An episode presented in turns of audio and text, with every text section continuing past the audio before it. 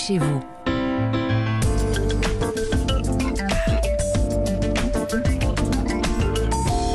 Comme tous les dimanches, juste avant de nous installer confortablement pour feuilleter le JDD, un petit tour par la case logement avec Christophe Bordet, bien sûr. Bonjour Christophe. Bonjour, bonjour. Et vous tirez la sonnette d'alarme ce matin.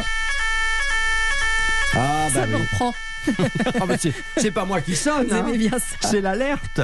Alerte sur les copropriétés, de plus en plus semble-t-il en difficulté financière et ça, ça c'est du sérieux. La raison, les copropriétaires qui ont de plus en plus de mal à payer les charges. Mm. Le coût de l'énergie, malgré le bouclier tarifaire, n'y est pas pour rien.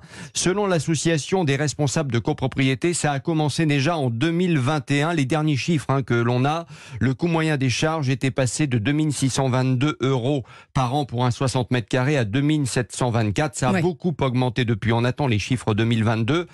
Le chauffage, hein, de toute façon, est le poste le plus important euh, dans tout ça. Conséquence, de plus en plus d'impayés. Marie Portier-Grignon, directrice juridique copro chez Bellman, cabinet de syndic qui regroupe 600 copropriétés en France. On est post-Covid, euh, on est en pleine crise, euh, on a des ménages qui euh, n'avaient rencontré jusque-là aucune difficulté et qui euh, aujourd'hui euh, demandent des échéanciers de paiement, euh, demandent de l'aide auprès des, de leurs syndics euh, pour pouvoir étaler leurs charges qui aujourd'hui euh, explosent. Et alors Christophe, les syndics, ils font comment face à ce problème de paiement? Écoutez, ils essaient tout simplement d'être souples, tout en respectant la loi, tout en respectant les Ah oui.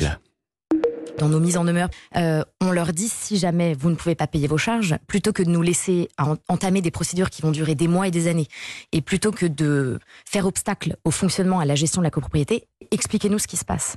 Si vous êtes en mesure de payer dans les six mois, dites-le nous, et en fonction de la trésorerie de l'immeuble, on vous accordera cet échéancier. Et c'est ce qui se passe. Alors bien entendu, les impayés, ça veut dire des conséquences très concrètes hein, sur le quotidien des, des copros. Leur entretien, pas ou plus assuré, par exemple. Heureusement, heureusement, l'entraide, la solidarité entre copropriétaires est bien là, sont bien là. Marie Portier-Grignon de chez Bellman. on est contraint de proposer euh, au syndicat des copropriétaires un fonds de solidarité, donc un appel de fonds euh, solidaires auprès des copropriétaires qui, eux, ont encore les moyens de payer normalement euh, pour venir en aide de ceux qui ont le plus de difficultés. On voit un élan de solidarité dans certaines copropriétés. Ouais, euh, parce que le problème est, est- est le même, enfin le problème, le résultat est le même. Si on ne paye pas les factures, euh, la, la copropriété ne fonctionne plus.